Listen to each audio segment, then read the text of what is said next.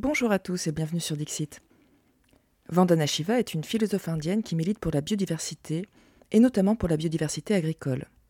Elle lutte contre l'influence des multinationales en général et contre la domination de l'industrie semencière en particulier, c'est-à-dire des multinationales qui commercialisent les graines, mais aussi les engrais et les produits phytosanitaires utilisés par de nombreux agriculteurs à travers le monde.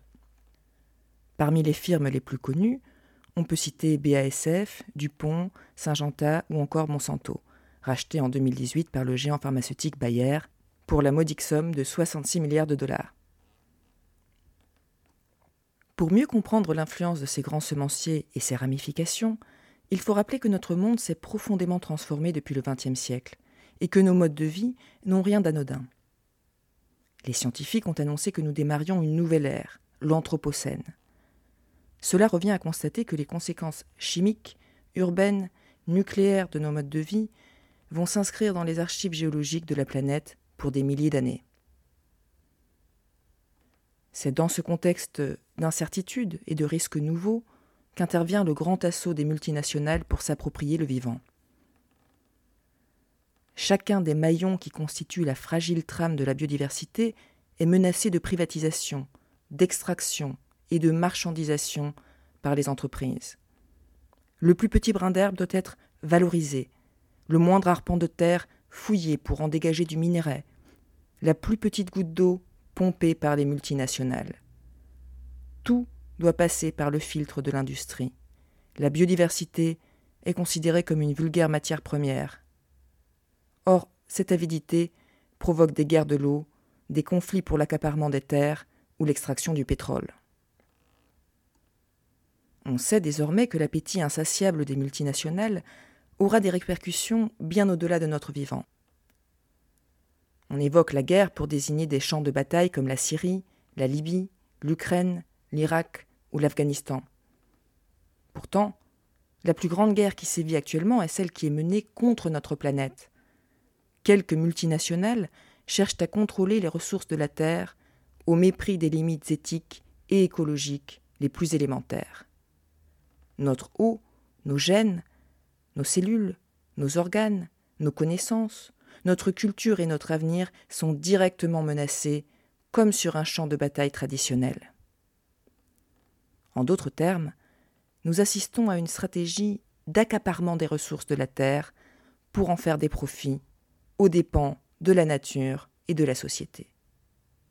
Or, chaque fois que les biens communs sont menacés, l'appel est aussi les mêmes usines qui produisaient par le passé des poisons et explosifs à usage militaire produisent désormais des produits agrochimiques.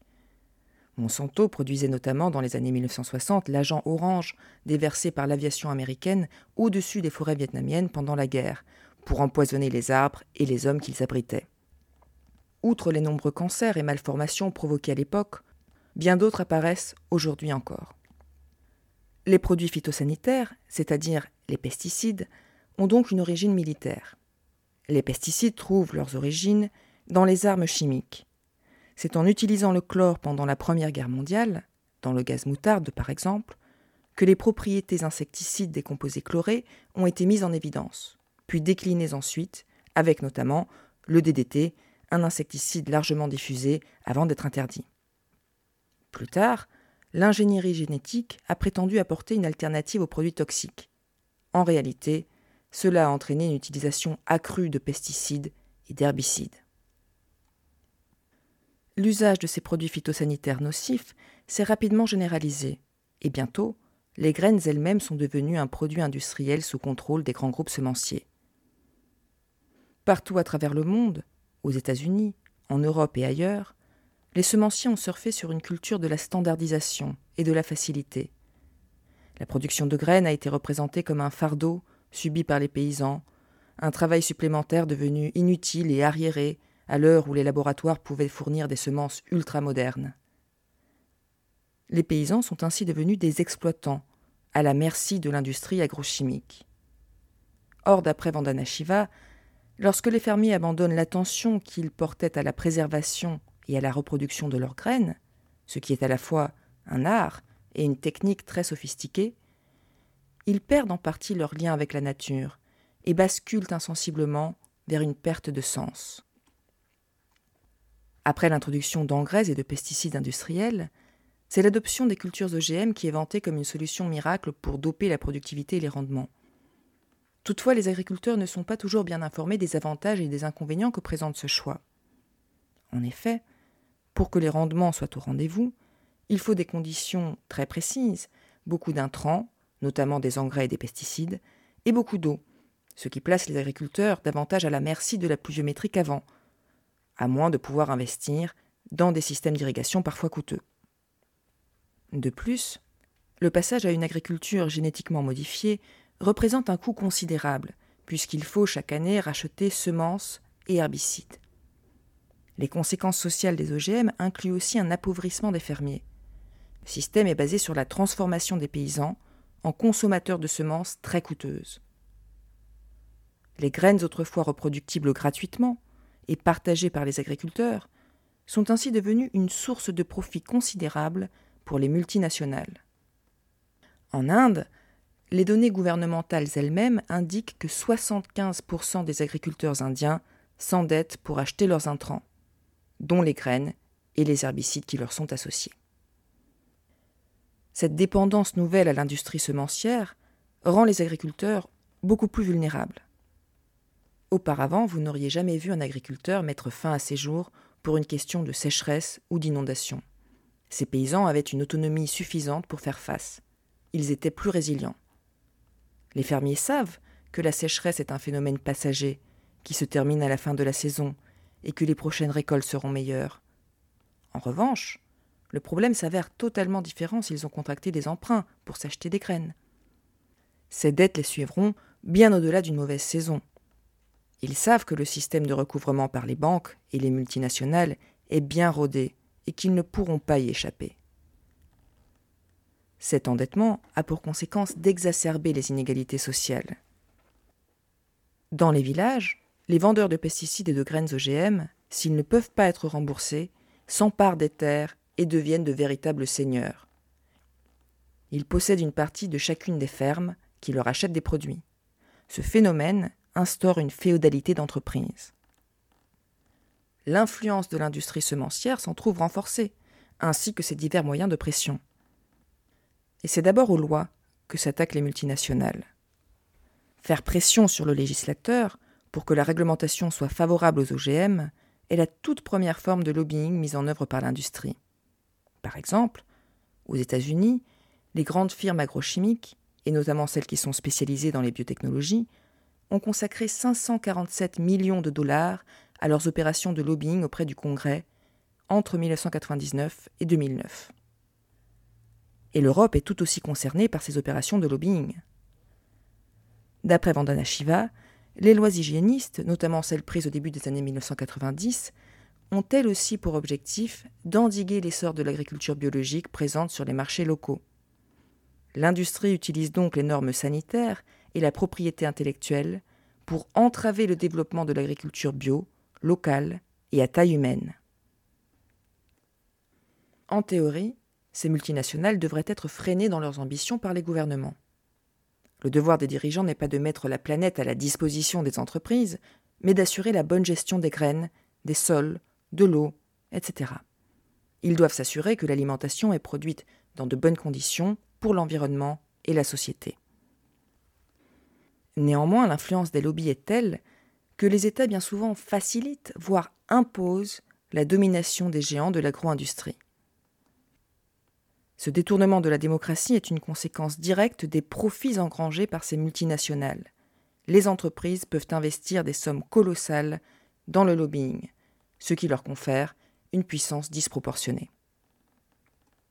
La première méthode employée par les multinationales est donc d'influencer les lois à travers des lobbies grassement payés, la seconde méthode consiste à effacer les frontières entre l'industrie et l'administration publique. La seconde méthode, pour faire pression, prend la forme d'un jeu de chaises musicales qui conduit d'anciens salariés de Monsanto à être recrutés par l'administration américaine, y compris au poste de juge. En Europe, c'est la même chose pour l'autorité européenne de sécurité des aliments. Ses membres sont tantôt dans l'administration, tantôt dans une entreprise. En 2013, une enquête de l'Observatoire de l'Europe industrielle a montré qu'en moyenne, sur 10 membres des groupes de travail, 6 ont des liens avec l'industrie. Enfin, la bataille autour des études scientifiques est une autre forme de pression. En somme, les grands semenciers n'hésitent pas à prendre littéralement le contrôle des journaux scientifiques. Cette influence dans le secteur scientifique est relayée par un faisceau d'organisations publiques et privées qui favorisent les intérêts du secteur agro-industriel. Par exemple, le Service international pour l'acquisition d'applications agricoles biotechnologiques est l'un des organismes à la source de ces informations fausses qui circulent à travers le monde. Il a pour objectif l'adoption des OGM par les pays du tiers-monde, sous couvert de réduire la pauvreté via l'amélioration de la productivité agricole. À quoi s'ajoute l'influence plus générale exercée par le lobby agro-industriel à travers les médias de masse proches des milieux d'affaires. Des médias qui se gardent bien d'alerter les consommateurs sur les coûts cachés des produits industriels qu'ils consomment. En effet, d'après Vandana Shiva, l'idée que l'alimentation des supermarchés serait moins chère est totalement fausse, car elle ne tient pas compte des coûts cachés colossaux qu'implique l'alimentation industrielle. Lorsque les services publics doivent par exemple construire de coûteuses infrastructures pour assainir les eaux polluées par les pesticides, ce sont finalement les citoyens, via leurs impôts, qui paient le vrai prix des aliments bas de gamme qu'ils croient bon marché. Concrètement, les marges de profit considérables réalisées par les géants de l'agro-industrie ne sont possibles qu'au prix d'un véritable saccage environnemental qui se fait aux frais des générations futures. Les multinationales ne se contentent pas d'influencer les lois, elles les enfreignent allègrement quand la législation leur paraît trop contraignante. En parallèle, le public est soigneusement maintenu dans l'ignorance du coût réel, tant économique qu'écologique, des produits qu'il consomme. L'information est un circuit fermé où les grandes entreprises construisent de toutes pièces les messages véhiculés par les médias. Ceux qui exploitent sont aussi ceux qui disent au reste du monde que cela ne fait souffrir personne. Cette insularité croissante de l'action des entreprises représente la menace la plus importante pour la démocratie. Le contrôle de l'information, que nous avons déjà eu l'occasion d'aborder avec Noam Chomsky, permet donc aux firmes transnationales de détourner les regards de leurs agissements criminels. Mais si les multinationales peuvent agir avec autant d'impunité, c'est aussi parce qu'elles ont largement bénéficié de la globalisation de l'économie. La mondialisation a envoyé aux entreprises un message selon lequel on peut échapper aux conséquences de ces actes. Elle joue à une échelle mondiale qui leur permet de s'affranchir des règles nationales ou de les démanteler. Ces firmes se sentent toutes puissantes face aux hommes et à la nature. Loin de constituer un rempart pour les citoyens face au comportement prédateur de ces multinationales, l'État consent, voire encourage au pillage des ressources communes qu'il a pour mission de protéger. Ainsi, les États soutiennent de plus en plus les firmes dans leur démarche d'accaparement des ressources. C'est donc au prix d'une violence toujours croissante que l'État parvient à maintenir les privilèges de ceux qui sont directement responsables du désastre écologique en cours. Un pouvoir associant État et industrie émerge pour imposer ses priorités à la planète et aux populations. Nous le constatons sans ambiguïté en Inde, où l'armée est régulièrement appelée à la rescousse pour exproprier les populations qui vivent sur les territoires convoités par les entreprises. Mais le procédé est le même lorsque les manifestants grecs ou espagnols subissent les assauts de la police alors qu'ils dénoncent une évidence. Les crises économiques, alimentaires, financières, montre que le système est à bout de souffle et qu'une croissance sans limite est impossible sur une planète aux ressources limitées.